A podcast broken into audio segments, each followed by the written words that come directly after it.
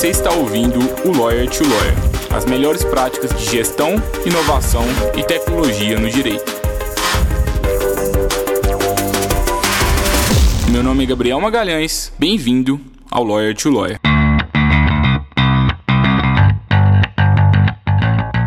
Esse podcast é oferecido pela Free Law, a forma mais segura para que o seu escritório de advocacia contrate advogados online e sob demanda. E eu sei que talvez você nunca pensou nessa possibilidade, mas agora você pode realizar parcerias com advogados especializados em qualquer área do direito, de acordo com a sua necessidade. É só entrar no site www.freelaw.work e enviar a descrição do serviço que precisa ser executado, as orientações, o prazo, e aí só aguardar a mágica acontecer e você visualizar as propostas dos profissionais. Faça parte agora da nossa comunidade e aumente o portfólio de serviços jurídicos que o seu escritório oferece aos seus clientes. Olá, advogado! Olá, advogado! Seja bem-vinda, seja bem-vindo a mais um Lawyer to Lawyer da Freelaw. Meu nome é Gabriel Magalhães, estamos aqui no episódio 52. Tudo que você não deveria aprender sobre blockchain com Leonardo Parentoni. Estou muito feliz de estar aqui hoje porque o professor Leonardo, ele é em Belo Horizonte, é uma das maiores referências que eu já tinha. Depois, quando eu fui ver no Brasil, ele também já era essa referência. Quando eu fui pesquisar o nome dele no Google, e eu fui ver o, alcance o alcance orgânico que o site dele tinha. Eu vi que ele também era um dos professores mais atuantes na internet. Então, em todos os lugares que eu ia, eu já via que ele era referência mesmo no que ele fazia. E o currículo dele é bem extenso e eu vou ter o difícil trabalho de resumir ele aqui para vocês. Ele é doutor em Direito pela USP, ele é mestre em Direito Empresarial pela UFMG, ele é professor adjunto lá da UFMG também e ele também faz muitas pesquisas internacionais. Então ele é pesquisador visitante na Universidade do Texas em Austin é, e também na Agência de Proteção de Dados no, no Uruguai. Ele também é parceiro tecnológico e estratégico do programa KTP na Universidade de Tecnologia de Sydney. Ele também é mentor de equipe no programa Law Without Walls. É, o professor Leonardo ele atua muito com direito, tecnologia e inovação, também em direito societário também em análise empírica do direito. Seja bem-vindo, Leonardo. Muito obrigado, Gabriel. Os meus cumprimentos a todos que estão nos ouvindo nesse podcast. Conta um pouquinho para a gente a sua trajetória. Desde de, da, da, sua graduação, você sempre buscou estudar sobre novas tecnologias. Como que você foi guiando a sua carreira e como que você aprendeu sobre blockchain? É curioso porque eu sou a última geração pré-internet.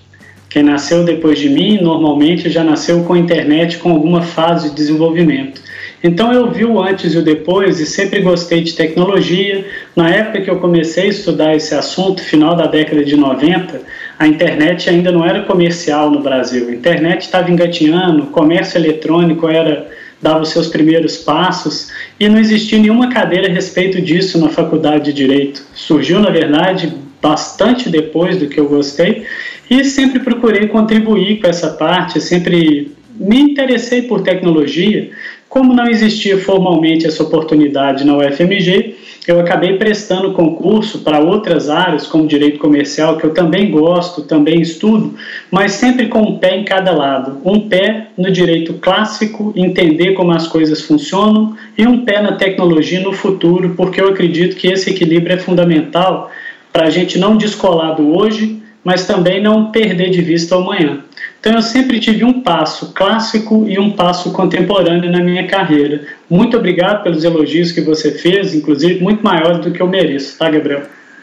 Obrigado, Leonardo. E quando e conta um pouco para a gente também das iniciativas que vocês fazem hoje lá, lá no FMG, o que, que é o, o DTI BR, é, e assim, você tem alguma dica já inicial aqui para a gente começar bem o episódio para quem quer aprender mais sobre tecnologias, aprender mais sobre blockchain? O que, que essas pessoas podem fazer? Bacana, Gabriel. Olha, o DTIBR é um centro de pesquisa autônomo, ele não é vinculado ao FMG, ele é uma associação, o que significa que ele não é empresa, não distribui lucro, não paga quem trabalha lá, somos todos voluntários, inclusive eu Tá? É, o nosso propósito é desenvolver pesquisas de qualidade com uma burocracia menor do que um serviço público. Tá? É, o Centro de Pesquisa tem muito material gratuito. Eu convido todos os ouvintes a acessarem. O nosso site é D de Direito, T de Tecnologia, I de Inovação, BR, dtibr.com.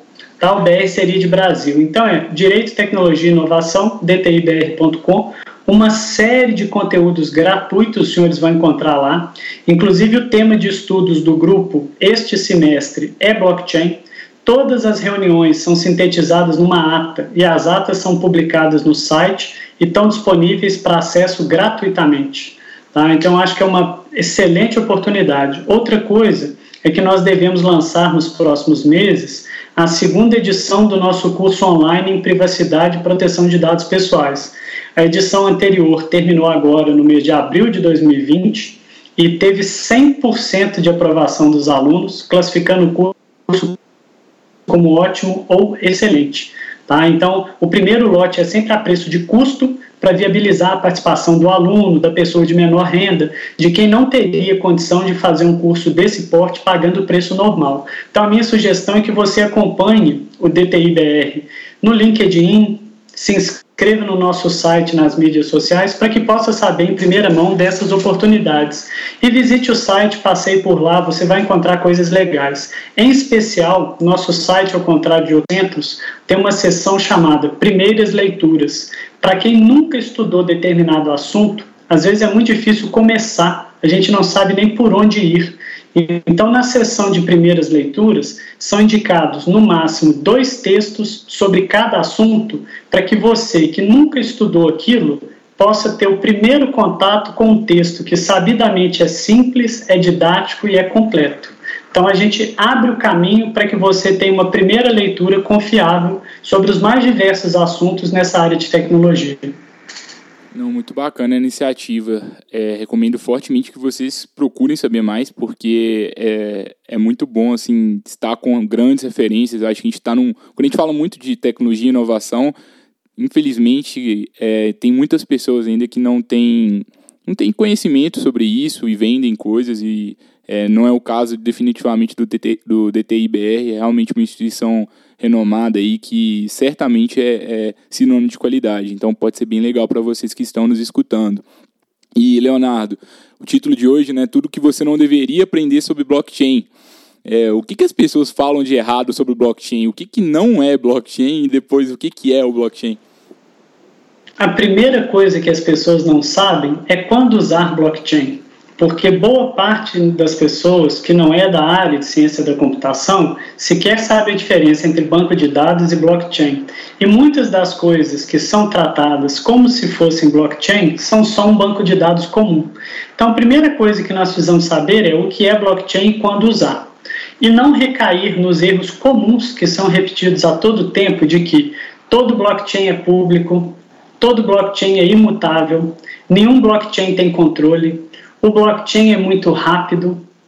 O blockchain garante anonimato completo, tá? Nenhuma dessas afirmações é verdade. Tecnicamente, nós temos uma grande variedade de plataformas blockchain. Blockchain não é uma coisa só. Blockchain é um gênero dentro do qual cabem várias coisas diferentes. E essas afirmações peremptórias de que ele é sempre público, sempre descentralizado etc., não são verdade. Dependendo do setor de mercado que nós olharmos, é óbvio que isso não é verdade. Vamos pensar no setor financeiro. Faz sentido um blockchain completamente público e aberto no setor financeiro? É mais do que evidente que não, porque o setor financeiro lida com sigilo fiscal. Eu não posso colocar disponibilizado publicamente informações fiscais de terceiro. Precisa ter um controle mínimo de acesso, credenciais, autenticação. Então, se eu dissesse que todo blockchain é público, e aberto e descentralizado, eu não poderia ter serviços financeiros em blockchain. Quando, na verdade, a gente sabe que é justamente o contrário. Né? Uma das áreas que mais investe em blockchain atualmente, vem investindo nos últimos anos, é o setor financeiro. Uhum, entendi. E como que os advogados podem usar o blockchain? Assim, você pode dar algum exemplo assim, de aplicação prática? Porque a minha impressão não sou da área, não, nunca estudei a fundo o blockchain, mas a minha impressão quando eu escuto é que tem muita gente falando sobre blockchain, mas pouca coisa realmente disponível para quem te utilize amanhã, por exemplo. É, me parece, e eu desculpa se eu estou errado também, queria saber de você, que é algo ainda distante da nossa realidade. Eu estou errado? Gabriel, depende.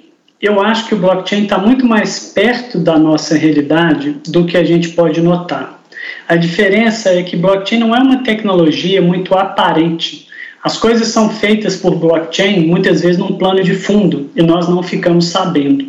Então, eu acho que é uma comparação com a inteligência artificial. Se você fizer uma pergunta para os seus ouvintes: você usa inteligência artificial? Eu ousaria dizer que boa parte dos ouvintes vai dizer: não, nunca usei. O que também é mentira, porque hoje Aplicações mínimas de inteligência artificial estão embutidas em quase todos os dispositivos que a gente usa, por exemplo, o telefone celular. O que, que são os assistentes vocais dos telefones celulares? A Siri, ou Siri do, do Apple iPhone, o que, que ela é? É um processador de linguagem natural que nada mais é do que uma das espécies de inteligência artificial. Então, a inteligência artificial, assim como blockchain, está muito presente na nossa vida. É que às vezes nós não nos damos conta disso. Eu queria, se você me permite, dar três exemplos. Claro, claro, com certeza. Vamos lá, todo mundo conhece a rede de supermercados Walmart, porque inclusive ela funciona no Brasil, correto? O Walmart já há alguns anos rastreia, se não todos, boa parte dos produtos agrícolas que ele vende em blockchain. Por quê? Porque há alguns anos o Walmart teve um grande problema com alface. Ele vendeu um lote de alface que estava contaminado, salvo engano, com produtos agrotóxicos, e ele enfrentou um problema enorme. E ele compra alface dos mais diferentes produtores. Como é que ele vai saber que aquela embalagem é do produtor A e não do B, C e D? Porque ainda que ele descubra que o produtor A é quem causou o problema, como é que ele vai rastrear dentro das lojas qual embalagem veio de onde para pegar o alface de volta? Então, a solução desse problema foi usar a plataforma blockchain. O Walmart hoje coloca os seus gêneros agrícolas, em sua maioria, em blockchain. Tá? Isso chama provenance blockchain ou blockchain de procedência. Você utiliza a tecnologia blockchain para rastrear de onde vem um determinado produto. Esse é o meu primeiro exemplo. O segundo exemplo seria o Everledger, que é o nome de uma plataforma utilizada para rastrear diamantes. Todo produto de alto valor agregado tende a ser caro e, consequentemente, vai atrair falsificação. As pessoas vão querer usar o nome e o valor daquela marca para fazer um produto similar sem pagar royalties e lucrar em cima disso. Normalmente, um produto de menor qualidade. Se você pensar num produto de altíssimo valor, é o diamante. Né? Não é à toa que existe aquela célebre frase: diamantes são para sempre. Né? Diamonds last forever. E o problema é o seguinte: a exploração de diamante pode ser feita de forma ilegal totalmente à parte da regulação e, eventualmente, utilizando até um trabalho em condições análogas às de escravo. Ou seja, pessoas que são forçadas a extrair diamante, às vezes em troca de uma refeição diária na África, por exemplo, o que é, não preciso dizer, um absurdo. Isso foi apelidado de Blood Diamonds, ou diamante de sangue. Aquela metáfora, o diamante custou o sangue de muita gente para chegar numa loja granfina e ser comprado por um valor muito alto. Como então que você rastreia que o diamante que você está comprando não custou sangue de alguém lá no início? Existe uma plataforma que se chama Everledger que faz justamente isso utilizando blockchain. Ela rastreia desde a origem com base no formato cada diamante, ela faz uma máscara em 3D do diamante e o consumidor lá na ponta ele consegue acessar o blockchain e saber se o diamante que ele está comprando na loja, para um aniversário de casamento, uma ocasião especial, se ele foi fruto de uma, um registro de origem controlado de que aquilo é lícito ou se ele pode ser um diamante de sangue. E quando eu contei essa história para os meus alunos de pós-graduação, houve uma situação interessante que um dos alunos resolveu ir nas lojas dos shoppings de Belo Horizonte e perguntar se eles tinham comprovante de procedência do diamante. Aí todas as lojas respondiam: é claro que a gente tem nota fiscal de compra, etc., tudo aqui é legalizado. Aí o meu aluno fez a segunda pergunta: tá, mas do lojista que você comprou, você tem a prova de qual, qual local ele extraiu e como esse diamante foi extraído? E somente uma loja em BH tinha isso. Eu não vou mencionar o nome, porque eu nem sei se posso por questões comerciais aqui e para evitar de que as outras fiquem ofendidas comigo. Tá? Mas é isso. É um exemplo prático. Não, muito, muito legal. Você falou que tinha mais um exemplo ainda, né? Ou não? Tenho, e é relacionado à Covid-19. Uma das formas que a gente tem de usar blockchain é para rastrear registros médicos. Assim como a gente faz o rastreio de produtos, podemos fazer de registros médicos. Eu nem preciso dizer que é interessante para o governo, é, claro, observando questões de privacidade proteção de dados que estão sendo debatidos no Supremo, que são relevantes, mas dentro da legalidade, o governo tem mais do que o direito, o dever de saber quem está contaminado prestar o auxílio e garantir o isolamento dessas pessoas, não é isso? Existem plataformas de blockchain que podem ajudar no combate ao Covid-19. Uma plataforma clássica de blockchain que é aplicada na área de saúde se chama Medical Chain. Tá? A Medical Chain coloca em blockchain os registros médicos para que aquela pessoa, em qualquer lugar do mundo que ela tiver, se ela precisar receber um atendimento de urgência, Basta ela mostrar o documento do Medical Chain, os médicos em qualquer lugar do mundo que atenderem aquela pessoa em regime de urgência vão ter acesso a qual a síntese dos exames que ela fez, quais os problemas de saúde que ela tem, etc., num ambiente controlado. Não é aberto a qualquer um, não é qualquer um quem acessa. É preciso que a pessoa que registrou a sua ficha médica em blockchain autorize. É uma nova versão daquilo que os nossos avós, não sei se os seus, mas os meus e o de quem está nos ouvindo, certamente alguém vai lembrar, há muitos e muitos anos a gente andava na carteira com um pedacinho de papel escrito nosso tipo sanguíneo, se a gente tinha ou não tinha alguma alergia e se tivesse um problema de saúde levar para o hospital tal. Só que aquilo era escrito em português e na nossa carteira. Se a gente saiu de casa sem carteira, já era. Se nós estivéssemos em outro país, já era. O blockchain é como se fosse uma versão atualizada e aprimorada daquele papelzinho, com muito mais informações de saúde do que aquele papel e num ambiente controlado. Uhum. Então, é, vamos ver se eu entendi corretamente. O blockchain ele é utilizado para ele garantir mais, mais segurança jurídica né, para relações entre pessoas e para organizar as informações do mundo, assim, digamos, num sentido mais macro. É, possivelmente, se o mundo já estivesse utilizando blockchain em maior escala, a crise do Covid seria bem menor, talvez, porque a gente conseguiria mapear melhor os doentes, mapear melhor ali qual iniciativa utilizar e qual, qual é, iniciativa não utilizar. Seria mais ou menos isso ou não?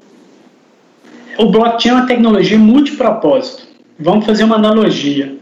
Eu comparo, por exemplo, blockchain com contratos. Contratos existem inúmeras espécies, infinitas espécies, compra e venda, locação, permuta, é, comodato, etc. Blockchain é uma tecnologia que serve para N coisas diferentes. Uma das suas funções é rastrear produtos, ou rastrear pessoas, ou rastrear registros médicos. Mas a aplicação mais conhecida do blockchain é financeira foi o Bitcoin, lançado em 2008, que praticamente todo mundo já ouviu falar, porque é uma criptomoeda, é a maior criptomoeda do mundo ainda, né? não foi ultrapassada pelo Ethereum. O blockchain serve para N coisas. Qual é o raciocínio? No passado, para uma negociação dar certo, precisava de um mínimo de confiança entre as partes, entre quem compra e entre quem vende, por exemplo, se fosse uma compra e venda. Sem saber se a pessoa vai te entregar, você não paga. A pessoa também não vai te mandar o produto sem você ter pago. Então precisa de um mínimo de confiança entre as partes. Normalmente, quem colocava essa confiança na relação era um terceiro que era acreditado por ambas as partes.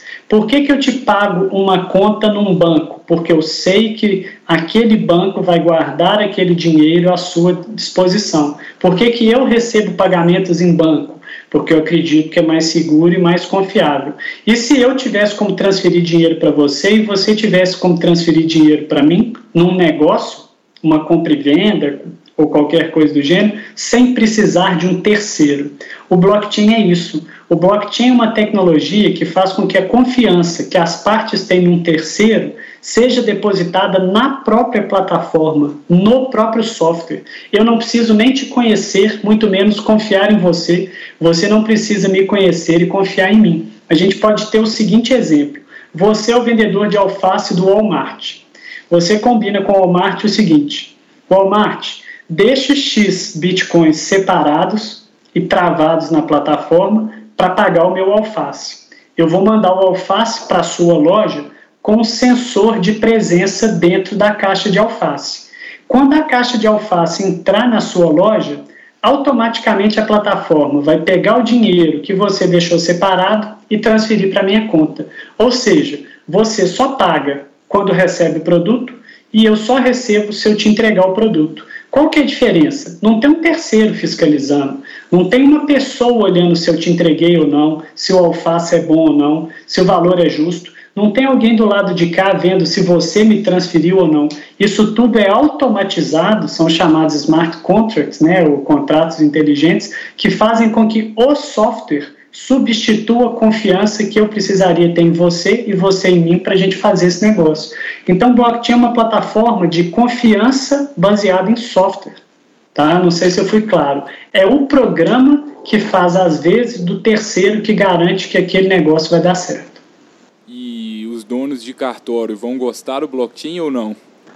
É, já, já escutei muito que o blockchain vai acabar com os cartórios. O que, que você acha sobre isso? É, tem uma coisa que é interessante. O novo sempre dá medo. São raras as pessoas que abraçam o novo. Eu tive um professor nos Estados Unidos que fazia a seguinte brincadeira na aula dele. Ele ia jogar cara ou coroa. Se desse um dos dois, o aluno levava 100 dólares. Se desse o outro, o aluno pagava 100 dólares para o professor. Raríssimos alunos topavam jogar porque raríssimos tinham o apetite ao risco de perder 100 dólares, porque faria diferença no orçamento deles. Poucas pessoas abraçam o novo, o que é incerto. Blockchain ainda é uma tecnologia razoavelmente nova, muitíssimo mais nova do que inteligência artificial, do que a internet, do que outras tecnologias que já sedimentaram um pouco. Então a gente tem um medo, mas eu acho que o blockchain não vai prejudicar cartórios tanto quanto se diz, por uma razão muito simples.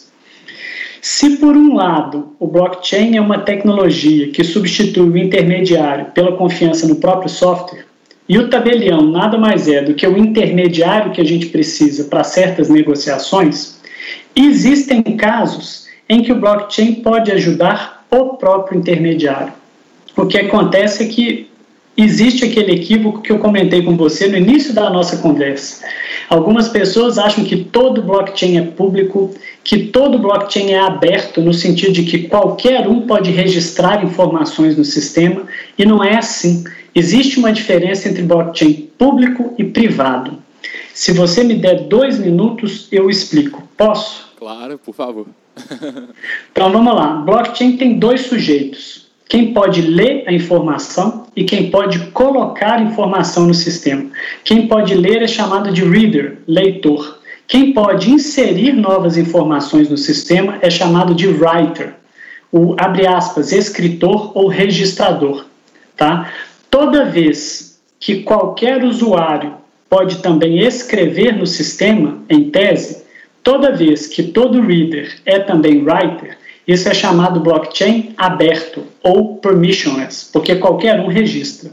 Mas existem alguns tipos de blockchain em que nem todo mundo que pode ver a informação pode modificar, pode registrar, pode alterar as informações. Ou seja, nem todo reader é também writer apenas algumas poucas pessoas selecionadas é que podem registrar informação ali. Esse blockchain é chamado de fechado ou permissionário, em inglês, permission. Isso é uma classificação, aberto ou fechado, sem permissão ou com permissão. Classificação completamente diferente, que não tem nada a ver com essa, é se um blockchain é público ou privado. Um blockchain é público quando qualquer um pode ver as informações registradas no blockchain. Um blockchain é privado quando apenas os writers podem ver a informação registrada em blockchain.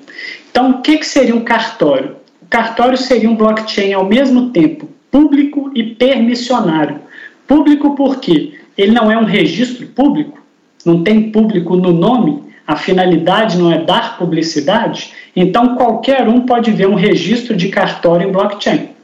Agora, qualquer um pode alterar aquele registro? Não, só quem pode alterar é o tabelião, porque só ele, por lei, tem aquela atribuição. Então, do ponto de vista da alteração, o cartório seria um blockchain permissionário. Do ponto de vista do acesso, seria público. Então, nada impede que os cartórios utilizem um blockchain público e permissionário para fazer em blockchain o que eles fazem hoje, utilizando a tecnologia a seu favor, sem que eles sejam substituídos pela plataforma. Isso é uma das hipóteses. Agora, existe a outra hipótese, sim. Existe a hipótese de que o Estado opte por não utilizar mais o sistema de cartório e utilizar simplesmente o registro em blockchain, eventualmente plataformas de blockchain até controladas por empresas privadas, como acontece na Suécia e em outros países. Tá? Isso é possível? É, mas isso é uma opção do legislador. Não necessariamente o blockchain vai acabar com o cartório, mas o legislador pode optar por dizer: olha, no Brasil a semelhança de outros países, a gente não quer ter mais cartório. A partir do dia X, os registros começarão a ser feitos em blockchain. Se você me perguntar se eu acredito nessa hipótese, não. Eu não acredito que, pelo menos no curto e médio prazo, haja uma determinação legal para substituir cartórios por blockchain. Agora, se você me fizer a outra pergunta, você acha que os cartórios voluntariamente vão começar a usar blockchain? Eu acho que sim, porque isso pode ser mais benéfico para eles em termos reputacionais e também com redução de custo, que seria aquela primeira hipótese, um blockchain público e permissionário. É, o podcast aqui, é, a gente é mais focado em, em, advogados, mas eu acho legal essa, a gente ver o que, que os, os estão vivendo agora, os cartórios, porque, de fato, a gente tem uma ameaça, dependendo do ponto de vista, e, dependendo do ponto de vista, também uma oportunidade. Isso também vale para várias tecnologias que o blockchain também é óbvio impacto direito, mas outras tecnologias que impactam o, o mundo dos advogados mais de uma forma mais direta, como, como está sendo com eles. E o convite que eu acho que, que a gente faz para todo mundo aqui na Freeló repetidas vezes é: vamos encarar como oportunidade, vamos usar a tecnologia, é, vamos fazer dela o nosso aliado. Porque o modelo de negócios hoje dos cartórios, talvez ele vai ser insustentável mais para frente. Mas se os cartórios utilizarem a tecnologia, talvez eles vão reduzir custos e vão aumentar o diferencial competitivo perante os outros, os outros cartórios, né? E aí todo mundo sai ganhando. Acho que essa que é a vantagem das tecnologias. É, Leonardo, você tem alguma ferramenta, alguma plataforma? Se alguém aqui, se algum advogado quiser usar blockchain, o que, que ele que, que faz na prática?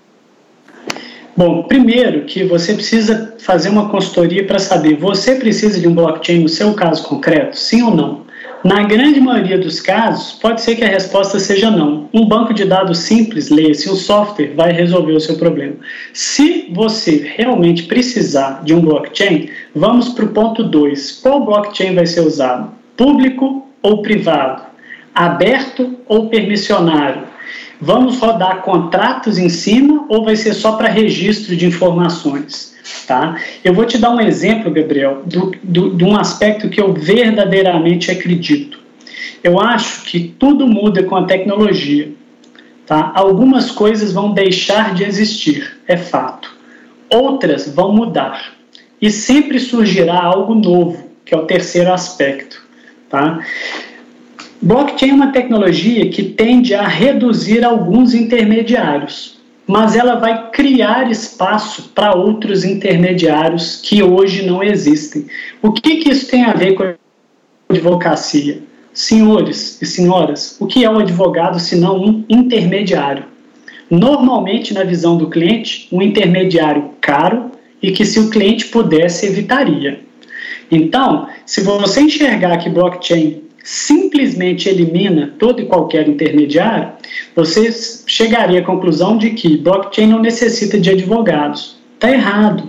Tá? Blockchain cria outras coisas que vão necessitar da advocacia. Por exemplo, se uma empresa quiser utilizar blockchain, ela não vai precisar contratar um advogado para dizer qual espécie, qual é o enquadramento jurídico, como fazer isso de forma correta dentro da lei. Dois, uma empresa que já está usando blockchain só para rastreio, mas ela quer também fazer os seus contratos dentro de blockchain, movimentar valores, fazer pagamentos. Como a empresa tem certeza de que o que foi colocado dentro do software equivale àquele contrato que ela tem em papel ou em meio eletrônico. Como é que ela vai ter certeza de que o que está em blockchain equivale ao contrato que ela pensou que seria feito?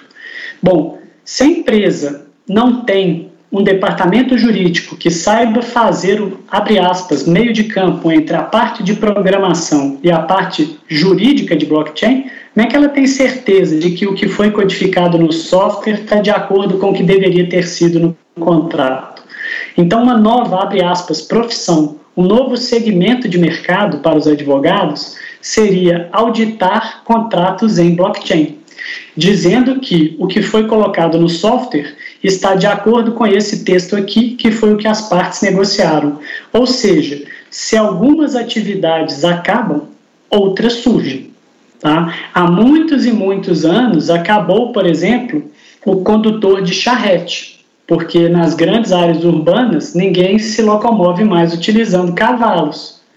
Mas surgiram tantas outras atividades decorrentes da produção de um carro que aquelas pessoas poderiam tranquilamente ter se requalificado para exercer outras atividades. Eu penso que em relação à advocacia vai ser isso. Blockchain pode impactar algumas atividades do advogado, mas em contrapartida ele vai criar tantas outras que o advogado que evolui, que tem humildade para aprender e, acima de tudo, que sabe que o direito sozinho não resolve os problemas, é preciso saber que o direito depende da economia, da ciência da computação, da administração de tantas outras áreas. As pessoas que têm a mente aberta para estudar e trabalhar em parceria com essas outras áreas, sem achar que o direito é mais importante ou melhor, essas pessoas sempre vão ter lugar no mercado, porque elas sempre vão se requalificar. Muito bacana. É, e agora, né, especialmente, a gente está em momentos bem difíceis, né, estamos gravando aqui ainda em isolamento social, espera, inclusive, que a situação melhore aí nas próximas semanas e até a data de, de publicação desse episódio a gente esteja melhor. É, mas muito está se falando sobre os impactos da Covid-19 é, no, mundo, no mundo todo, né? e especificamente no direito. É, a gente está vendo muitas pessoas é, repetir que, de fato, a Covid-19 vai acelerar o desenvolvimento tecnológico no direito. Como que você está vendo agora esse mundo pós-Covid, é, especificamente sobre blockchain, também sobre novas tecnologias? Você acha que isso está acelerando? está é, tá acelerando também? É, em que ponto? O que, que vai ser diferente a partir de agora? E que conselhos você daria para os colegas que estão nos escutando agora nesse novo mundo? Excelente a pergunta, Gabriel. Eu dei um curso na pós-graduação da FMG de mais ou menos 100 horas sobre o futuro da profissão jurídica, né, o que os estrangeiros chamam de legal market. Eu acredito que vai mudar sim. Tá? E aí nós temos dois pontos. Primeiro, numa enquete antiga que foi feita há mais de 30 anos, tá? o direito era considerado uma das três profissões mais conservadoras. As pessoas não aceitam mudança dentro do direito. Um exemplo claro é o seguinte: quem aqui que está nos ouvindo tem 60 anos ou mais, ou conhece alguém com mais de 60 anos, pode fazer a seguinte pergunta para ele ou para ela: O senhor ou a senhora usou máquina de escrever para fazer petições? Provavelmente a pessoa vai dizer que sim. Tem um estudo que diz que quando surgiram os processadores de texto, como o Microsoft Word, por exemplo, uma das três últimas profissões a aceitar o uso foi o direito. Muitos profissionais preferiam continuar fazendo as petições em máquina de escrever. E eu ouvi de profissionais mais velhos com os quais eu convivi que ele nunca faria uma petição em computador, que ele não gosta disso. Fecha aspas. E hoje, talvez fosse o contrário. Eu duvido que alguém faça uma petição inicial em máquina de escrever. Tá? Principalmente porque no processo eletrônico você não vai nem conseguir enviar a petição. E no processo em papel seria algo extremamente caricato. Então, ponto 1, um, o direito é conservador. Ponto 2, a tecnologia veio para ficar, gostemos nós ou não. Tá? Nesse curso a gente analisou inclusive estatísticas, quem vai ser mais atingido, por que área, o que fazer para não ser tão atingido assim.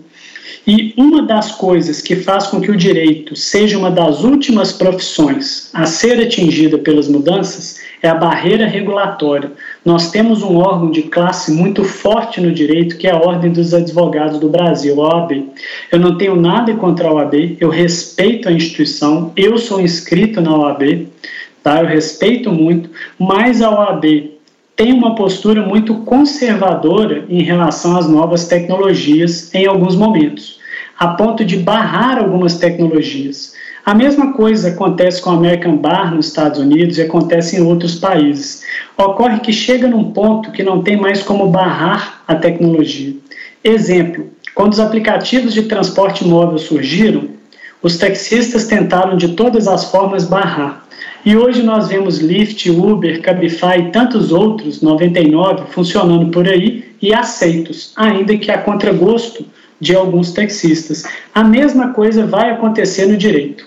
Tá? Plataformas baseadas em blockchain, inteligência artificial, vão ganhar cada vez mais espaço no Brasil e no mundo. Isso é fato. Nós precisamos nos adaptar a isso e conhecer essas plataformas. O direito cobra muito caro para entregar muito pouco para o cliente. Talvez se nós tivéssemos menos custo no serviço jurídico, nós conseguiríamos entregar o mesmo tanto a um custo menor. E se além de reduzir custo nós usarmos tecnologia, talvez nós sejamos capazes de entregar mais para o cliente a um custo menor, que é, afinal, o que todo mundo quer: pagar um preço justo para um serviço de qualidade. Tá? As ferramentas tecnológicas vieram para ficar e vão causar essa mudança. Última mudança: reputação vai mudar no direito. Ah, o direito é uma profissão em que a reputação do fundador do escritório, o nome do escritório conta muito. Muitas vezes o cliente contrata o escritório A ao invés do B, porque os fundadores do escritório A são mais famosos, ainda que o escritório B consiga prestar um serviço de qualidade semelhante. É claro que o fundador do escritório A tem todos os méritos do mundo, ele construiu a sua reputação. Só que na época que ele fez isso, a reputação era boca a boca, algumas décadas atrás. Hoje não. Hoje nós temos plataformas online em que o cliente avalia o advogado, desculpe o trocadilho, assim como o consumidor avalia a qualidade do hambúrguer que ele comeu ou do prato que ele pediu, do produto que ele comprou. Nós temos plataformas que permitem uma avaliação de reputação profissional online em tempo real e muito mais precisa do que antigamente. Então, qual é a tendência do mercado? Se o escritório B receber avaliações de que a qualidade do serviço dele é igual ou melhor do que a do escritório A, e a gente tiver acesso com custo zero, instantâneo e fácil a essas estatísticas, por que, que os clientes vão continuar contratando o escritório A ao invés do B? Pense como cliente, se você tem duas opções de mesma qualidade e uma às vezes custa metade do preço, por que contratar a A? É esse tipo de mudança que tende a se intensificar. Quando você chama um motorista no aplicativo de transporte, você tem ao vivo em tempo real a reputação dele, que são aquelas cinco estrelas. Se você está chamando à noite, provavelmente você ficaria com medo de chamar um motorista que a reputação é uma estrela, pior possível, ou duas. Tá? Eu, pelo menos, ficaria com medo, e acho que boa parte do nosso público sim. Quem é que vai contratar um advogado, abre aspas, uma estrela? Então pense nisso. Hoje em dia, a forma de avaliar a reputação mudou e o impacto da reputação no serviço jurídico mudou também. Tá? Se vocês tiverem interesse, tudo que eu publico está disponível gratuitamente para consulta na internet, num site que se chama ResearchGate. Research de pesquisa, Gate de portal, portal da pesquisa, ResearchGate. Não precisa de login, não precisa de senha, é só você digitar no Google Leonardo Parentoni ResearchGate. Lá você verá textos sobre esse e outros assuntos, tudo disponível gratuitamente. Muito obrigado, Leonardo. É, todos esses links também estarão na descrição do episódio. Se vocês quiserem acessar, recomendo que vocês acessem. É, inclusive, o portal do, do, do, Leonardo é uma referência para os artigos que a gente escreve no blog da Freeló. A gente costuma consultar com, com alguma frequência. E você falando sobre isso, é, eu me lembrei muito de uma frase que eu falo repetidas vezes, mas eu falo repetidas vezes porque ela merece ser repetida, que é do, profe do professor Richard Susskind, no Tomorrow's Lawyers, que ele fala que o advogado agora ele tem que entregar serviço melhor, mais barato e de forma mais rápida para os clientes. É isso que é o futuro. Não adianta a gente querer só maximizar os honorários, deixando o cliente insatisfeito ou entregando serviço que a gente poderia estar entregando com custos mais baixos. É, para alguns isso pode parecer piada de mau gosto, mas para quem está enxergando essas mudanças e realmente está querendo é, liderar o mercado, a gente precisa de seguir essas tendências e de fato trazer mais eficiência na execução de serviços, buscar aí é, lotex, ferramentas digitais, que tudo isso traz um diferencial competitivo muito grande para os escritórios e é bom, é bom para todo mundo, é bom para a sociedade como um todo. É, o advogado consegue ter mais tempo para fazer o, o, trabalho intelectual mesmo e deixa o operacional ali para a máquina. Essa que é, que é a evolução. É, não sei se você concorda, Leonardo. Eu queria que, que você trouxesse... Concordo, sim. Se você quiser Concordo, fazer algum comentário sobre isso, também seus comentários finais, algum, algum recado, alguma dica de leitura, alguma dica de curso, o que, que os advogados que estão saindo aqui de hoje é, mais motivados ou às vezes com dúvida porque é tudo muito novo, o que, que, que, a gente faz amanhã? Olha, se vocês quiserem acessar um conteúdo gratuito e de qualidade, entre na página do DTIBR, tá? Lá nós somos muito, muito sérios. Ninguém trabalha de graça e a gente dedica horas e horas da nossa semana a isso, se não for para fazer bem feito. Tá? Então, assim, todo mundo é voluntário, todo mundo ama o que faz. Entre no site dtibr.com, lá você vai ter muito conteúdo de qualidade. Surgiu um assunto novo, entre na parte de primeiras leituras para ver se tem algum texto sobre aquele assunto que pode te ajudar. Se o escritório quiser contratar uma capacitação em company, quer dizer, fechar um curso para a sua equipe do escritório, nós fazemos isso também. Nós somos procurados por grandes empresas para fazer isso. Eu não vou citar aqui o nome por não ter autorização prévia, mas são assim, empresas enormes. Então, seguramente entre as top 3 do estado que nos procuram para fazer esse tipo de capacitação, nos enviem um e-mail, entre em contato, nós vamos sempre tentar fazer o melhor ao menor custo. Eu concordo com o Gabriel. Um dos paradigmas do DTI-BR é nós fazemos o máximo que podemos ao menor custo. Nós somos associação, nós não somos empresa, a gente não visa ao lucro.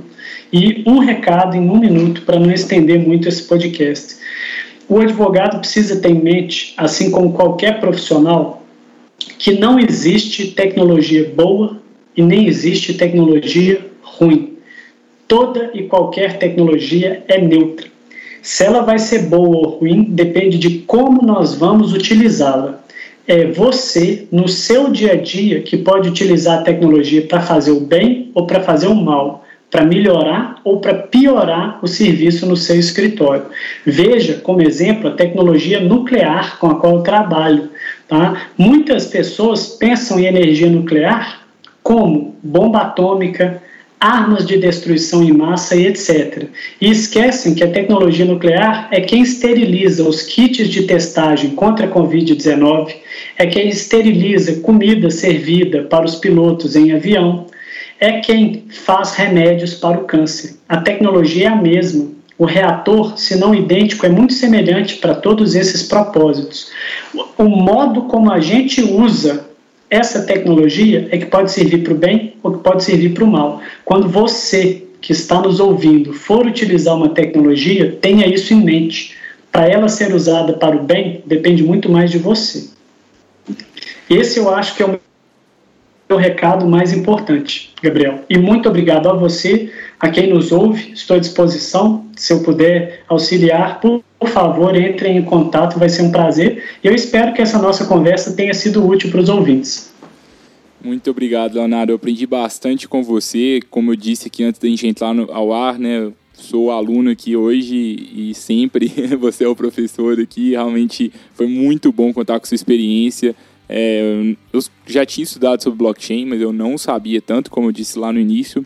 Saio daqui sabendo mais, com vontade, inclusive, de estudar mais sobre, porque é sempre bom a gente sabe, conhecer melhor as tecnologias, que quando a gente conhece, a gente sabe melhor como aplicar a nossa vida, como isso pode impactar, como não pode. Eu mesmo, é, durante esse episódio, eu comecei a pensar que talvez um, utilizar a blockchain na, na, própria tecnologia da Freeló no futuro pode ser algo que vai garantir mais confiança nas, na relação entre os advogados. Algo que certamente a gente deveria estudar é, em um momento futuro. Então é sempre bom quando a gente tem esses insights e ter, ter acesso a conteúdo de qualidade. É, os links dos conteúdos do Leonardo estão na descrição do episódio. Vou deixar para vocês também um conteúdo da Freeló é, sobre é, utilização de novas tecnologias e advocacia 4.0, que é um conteúdo bem completo que pode também ajudar quem está querendo começar a utilizar essas, essas novas tecnologias. Fora isso, toda semana a gente tem episódio aqui no Lawyer to Lawyer, alguns sobre tecnologia, outros sobre inovação, outros sobre gestão e mercado, mas tudo, todos conteúdos bem práticos. Então eu recomendo que você vá escutando aí à medida do possível. Se você não escutou os, os episódios anteriores, já tem muito episódio anterior é legal também sobre tecnologia e inovação. E se a gente puder ajudar de mais alguma forma, fala com a gente nas redes sociais. A gente está à disposição. É, segue a gente no Instagram, no LinkedIn, é freelaw.work. E também, você vendo as publicações, querendo tirar alguma dúvida com a gente, querendo trocar alguma experiência, dar alguma sugestão, só falar com a gente que a gente faz questão de responder todo mundo. É, como o Leonardo disse, né, esse, esse episódio mesmo aqui do podcast é um episódio que a gente está trabalhando aqui agora, são 7 horas da noite, a gente está gravando e, e, ninguém faz isso, esse horário é, de graça para todo mundo por, por, por não acreditar. Né? A gente tem um propósito bem claro, tanto a gente quanto o Leonardo, é, para realmente ajudar o, o, direito a trabalhar de uma nova forma, ajudar os advogados e advogadas a conseguirem utilizar a tecnologia para o bem. Gostei muito dessa frase, a tecnologia é neutra mas o convite que a gente faz para vocês é que utilizem ela para o bem, para melhorar a vida de vocês e também dos seus clientes, né? Muito obrigado, Gabriel. Um abraço a todos os nossos ouvintes. Espero que a gente possa ter outras oportunidades de conversar e estou à disposição. Obrigado, pessoal. Até a próxima.